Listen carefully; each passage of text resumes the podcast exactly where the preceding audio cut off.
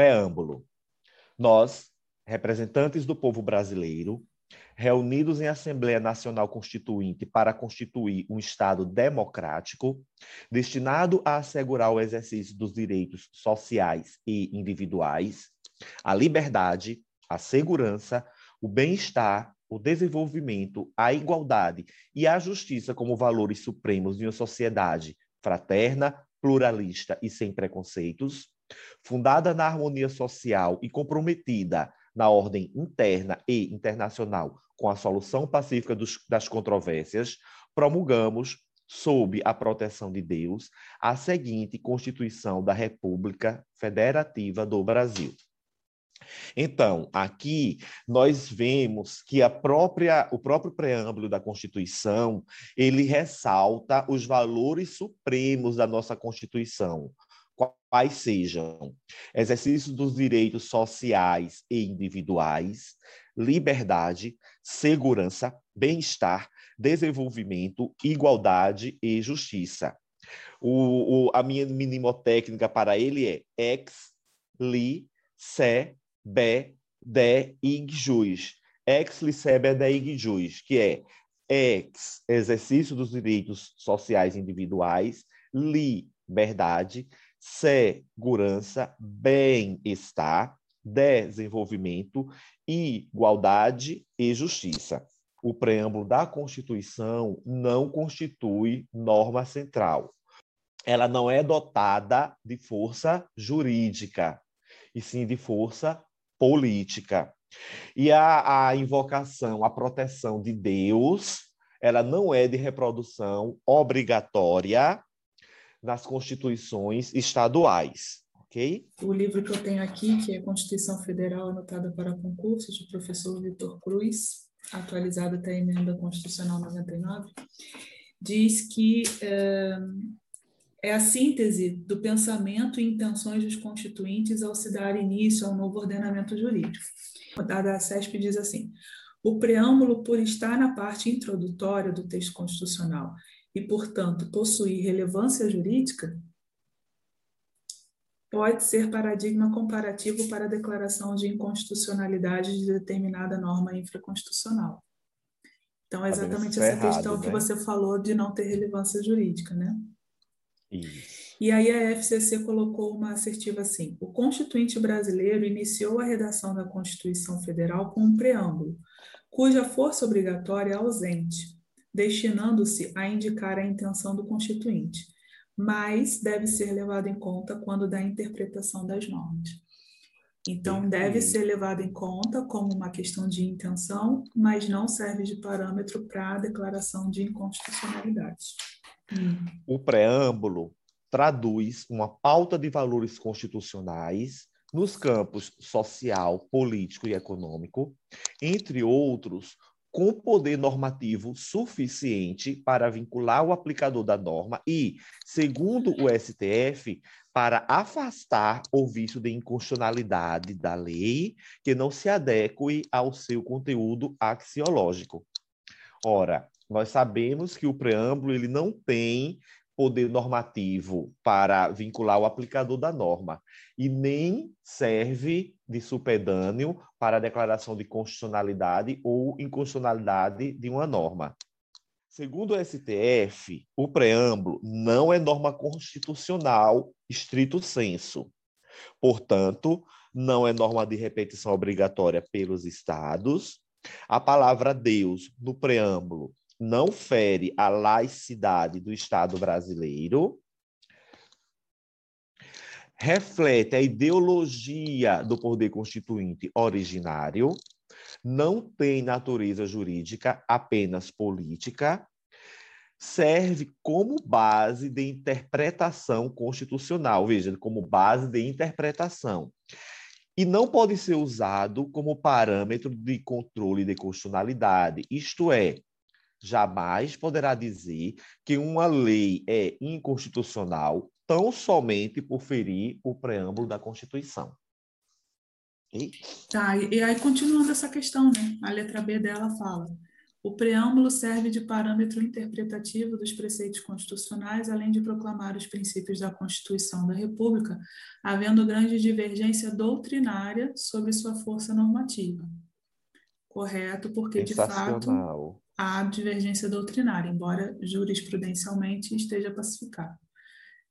C. O preâmbulo impõe expressamente como valores supremos o exercício dos direitos sociais individuais, a liberdade, o bem-estar, o desenvolvimento, a igualdade, a fraternidade e a justiça.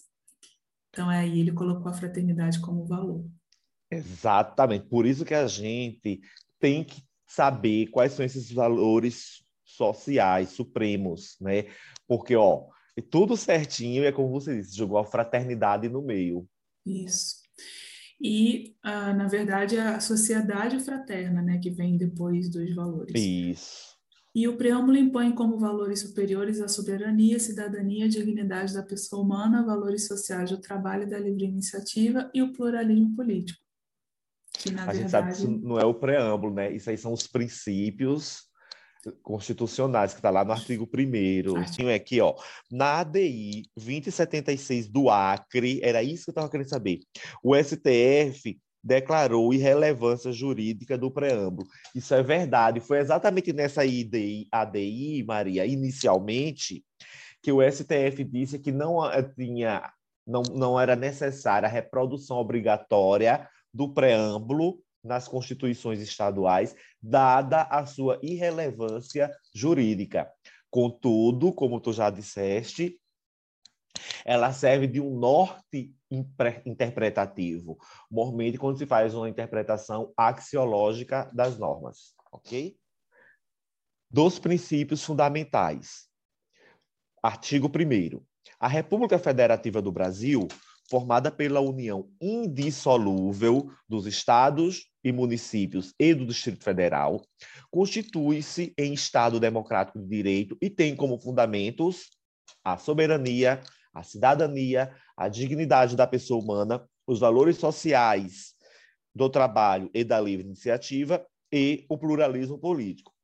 Salientando, Maria, que em que pese o artigo 1 caput falar que são fundamentos, vem muito na prova como princípios fundamentais da Constituição, e isso está correto.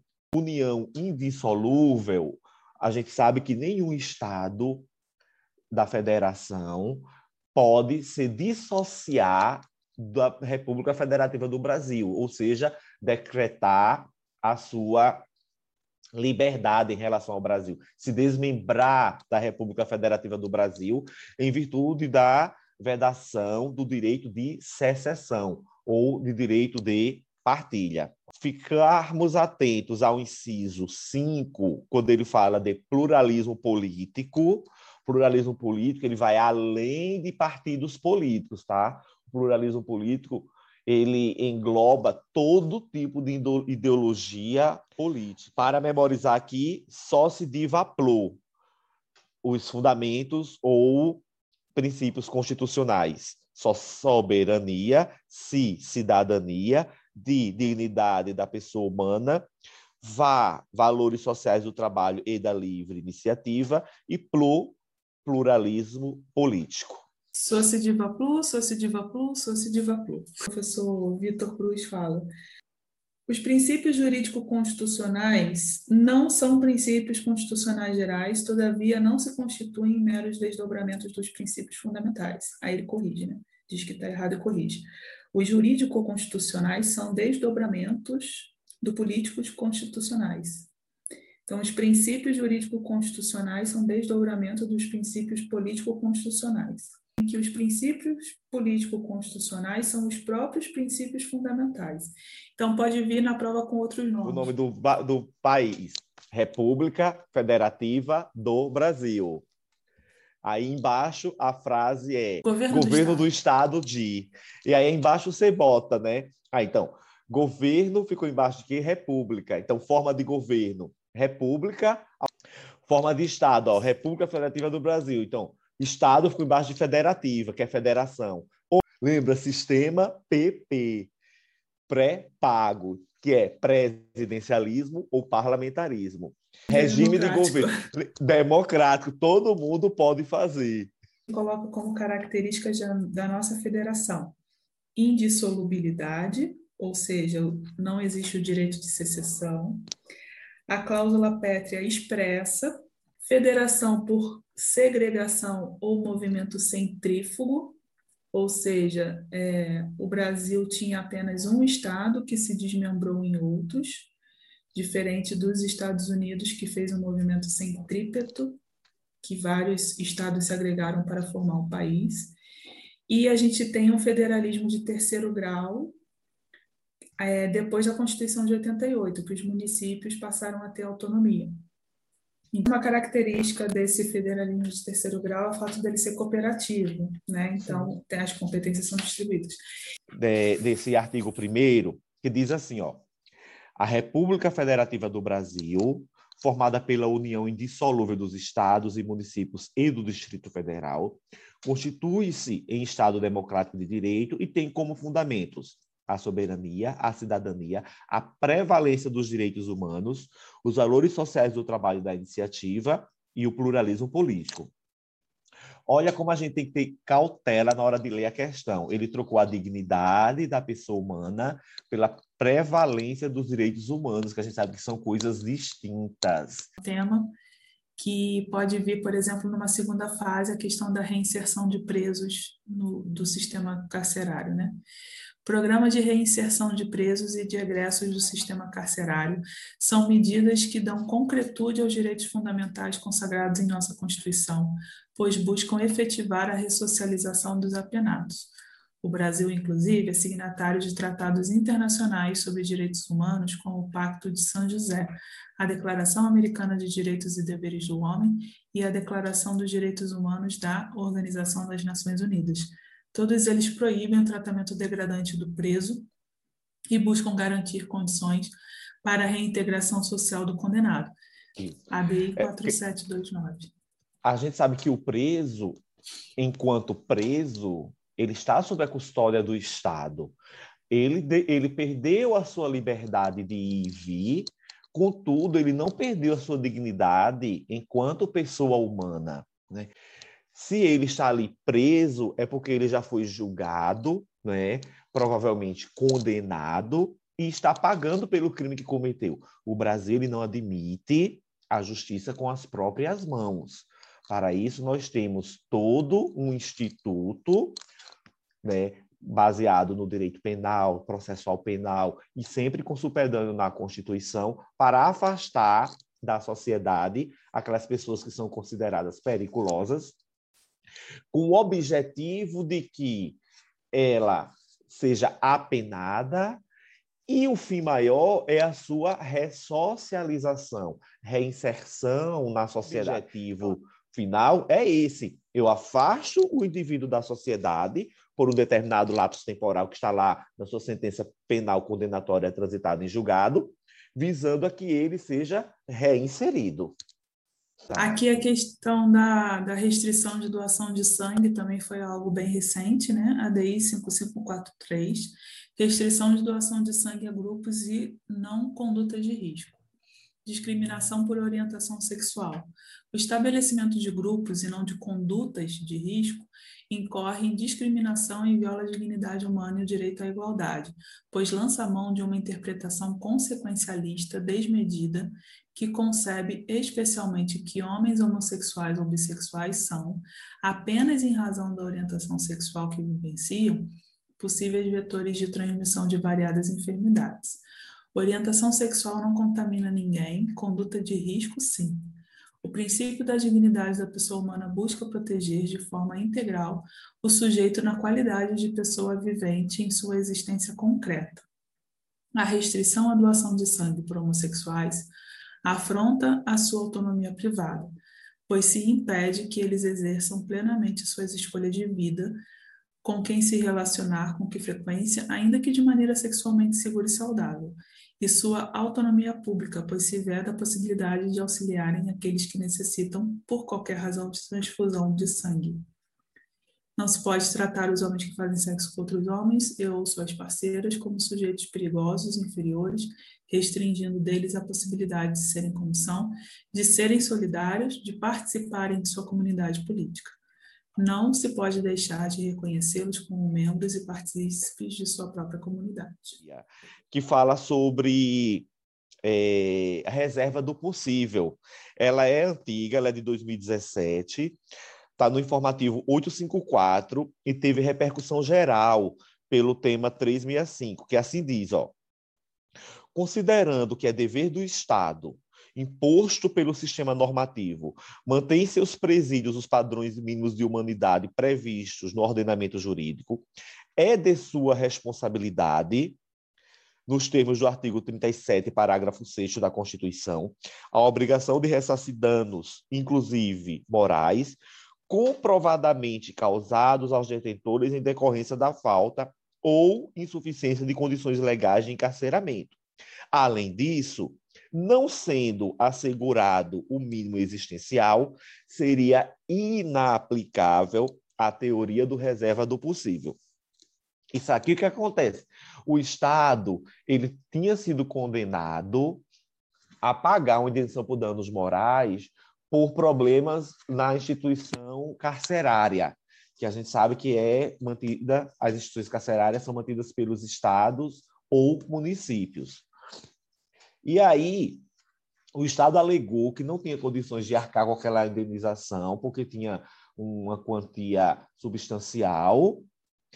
É, e, é, trazendo para si, invocando, ou melhor, a, o princípio da reserva do possível. E aí o que é que o ministro disse? Ó, se ele queria invocar esse princípio, ele que tivesse cuidado, do seu detento, que está sob sua custódia, que é seu dever zelar pela sua guarda, sua integridade física, sua integridade moral. Se ele não o fez, ele agora não pode invocar a reserva do possível por um ato que ele próprio, Estado, cometeu. E aí ele traz, né, que a responsabilidade do Estado ele é objetiva, tal qual alicerçado no artigo 37, parágrafo 6 da Constituição. É esse tema 365? Isso, Maria. A cláusula do reserva do possível não pode ser invocada pelo ente público com um propósito, olha que interessante, de fraudar, de frustrar e de inviabilizar a implementação de políticas públicas definidas na própria Constituição. Encontra insuperável limitação na garantia constitucional do mínimo existencial, que representa no nosso no contexto do nosso ordenamento positivo, emanação direta do postulado essencial da dignidade da pessoa humana.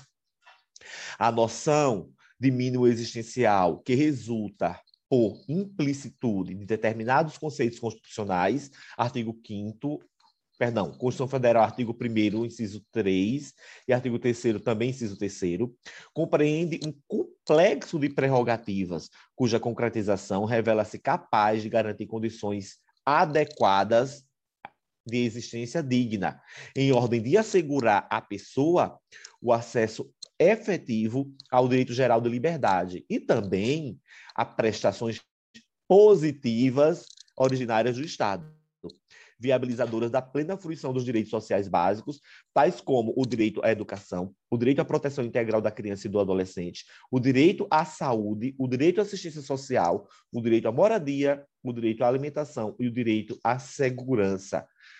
Todos esculpidos também pela Declaração Universal dos Direitos da Pessoa Humana, de 1948, e seu artigo 25.